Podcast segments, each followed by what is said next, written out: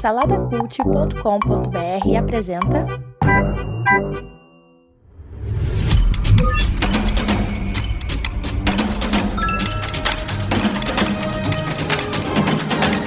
Bicicletas Voadoras. Apresentado por Bruno Guedon.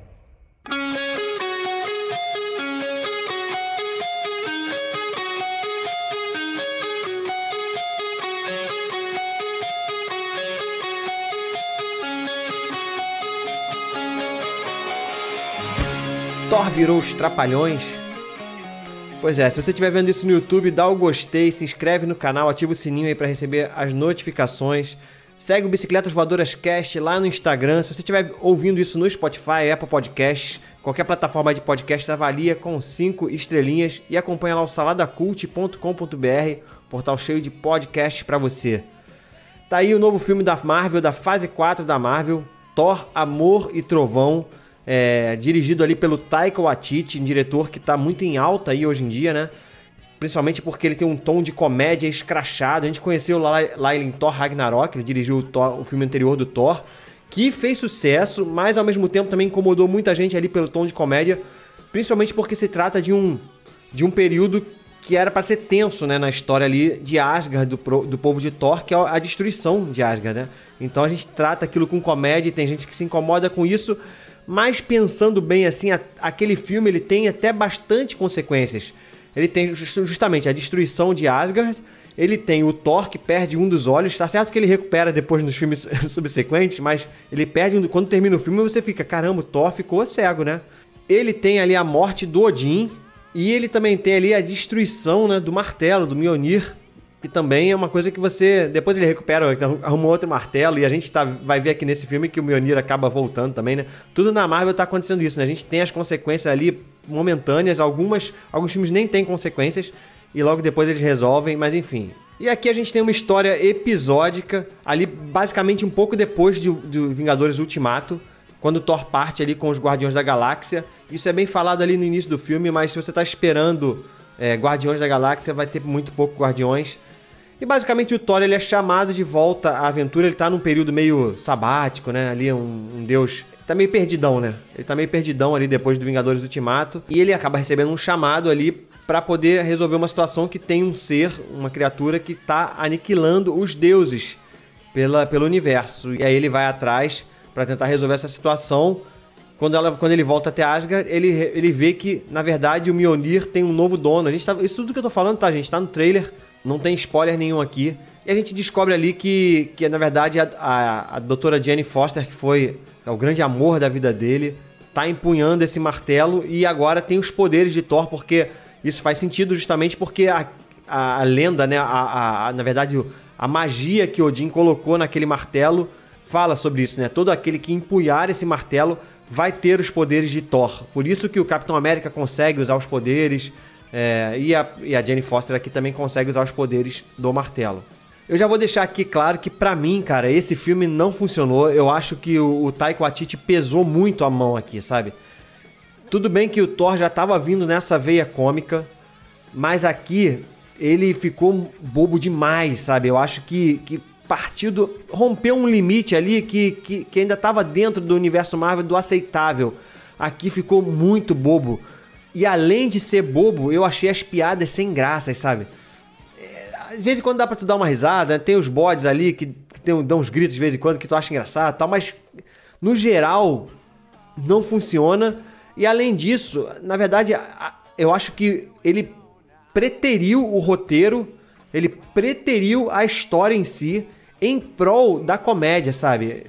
E eu acho que isso que foi o grande erro aí do Taiko Atiti a história é qualquer coisa, sabe? O filme, o roteiro, as coisas, é tudo de qualquer forma, assim, só para sustentar uma piada. E isso não, não é legal, cara. Não é legal para aquilo que a gente tá, tá vendo ser, é, ser construído durante esse tempo todo aí de um universo compartilhado. Eu não sou contra ter um filme de comédia e tal, mas precisa de alguma forma. As coisas precisam ter um, um mínimo de peso, sabe? E a gente vai sentindo, vai vendo o filme o tempo todo ali a gente não tem essa sensação de urgência, de peso em nenhum momento, sabe? Porque a comédia suplantou muito isso. É uma coisa que eu, que eu acho que não aconteceu lá em Thor Ragnarok. A gente tem de volta aí a Natalie Portman, né? Que tinha falado lá atrás que não queria mais participar de filme de super-herói, enfim, mas já acabou voltando aí. E eu vou te dizer que eu tava preocupado com essa jornada aí dela, né? De como que seria a explicação tal. Cara, até passa, entendeu? Isso aí até passa. Eles explicam lá que, na verdade, o martelo dá esse poder para ela, né? Ela tá com câncer, mantém a mesma história da, da, dos quadrinhos, que ela tá com câncer. E o, e o martelo dá um poder para uma sobrevida ali para ela tal. Isso eu acho que até funciona, eles explicam isso de uma forma rápida, mas ok, você compra ali, tá bom. Isso aí até passa. O Christian Bale tá bem como vilão, apesar de ser um vilão, ele tem uma certa profundidade, mas o Taika ele não aprofunda muito isso, a não ser no último, ter, no último terço ali do filme, não diria nem no último terço, né? No último quarto ali do filme, na última meia hora do filme, que aí sim o filme fica legal. As cenas de batalha são legais, visualmente, esteticamente, assim, é legal pra caramba, fica uma coisa preta e branca ali, com uma. De vez em quando entra cor no meio. Então, visualmente, cara, essa batalha funciona. E ali, ali você até consegue entender um pouco mais o drama do, do vilão, você compra um pouco mais os sentimentos e a verdadeira mensagem que o Taika Waititi estava querendo dar esse tempo todo ali, que é falar sobre amor, né, cara? É, no final das contas, ele, o amor é brega, ele, ele tenta trazer, trazer isso e por isso que esse filme é brega também. mais ou menos, já não funciona muito bem. Mas sem brincadeira, eu fiquei assim muito triste vendo o filme, porque para mim esse é um dos piores filmes da Marvel, assim, eu botaria talvez ele entre os três piores, ou cinco piores ali, com certeza. E eu vou falar um pouco ali com spoiler agora, mas antes disso eu vou dar a minha nota, que é um, dois, duas estrelinhas pra Thor, Amor e Trovão. Não gostei, não gostei mesmo. Agora eu vou falar um pouquinho aí com spoilers, tá?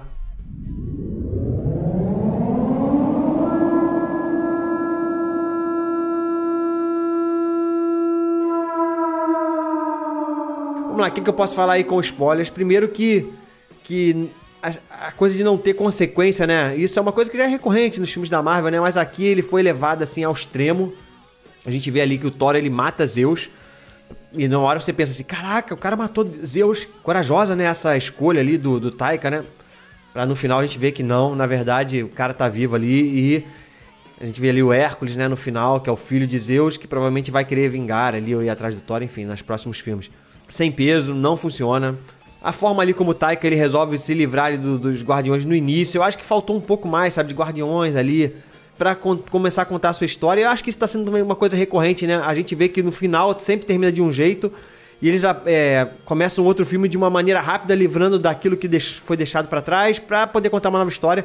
A gente vê aqui no final que o Thor ele ganha uma filha ali, né? Que é uma criança para cuidar, que é a redenção ali do, do Gore no final, que eu acho legal é, ele ter se, se redimido ali no final e feito a, a, filha voltar ao invés de matar os deuses.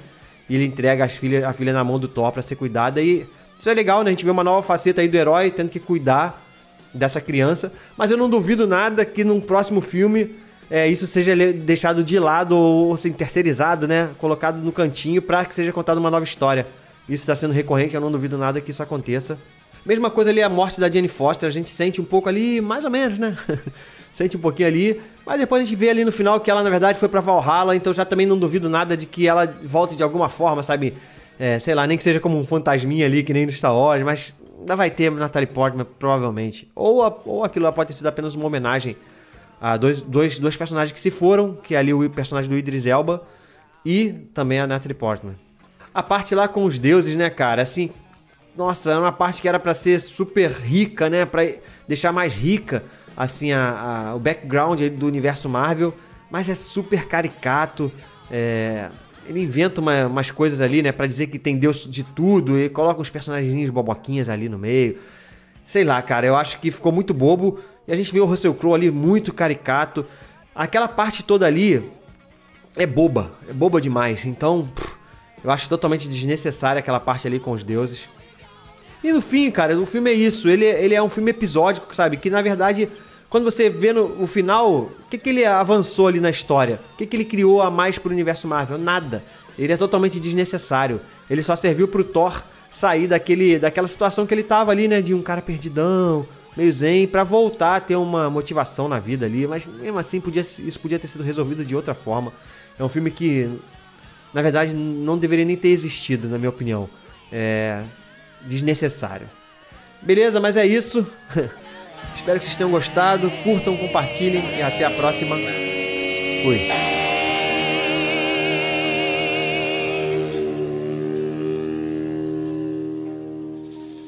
produzido por Imagem Vida Studios, imagemvida.com.br.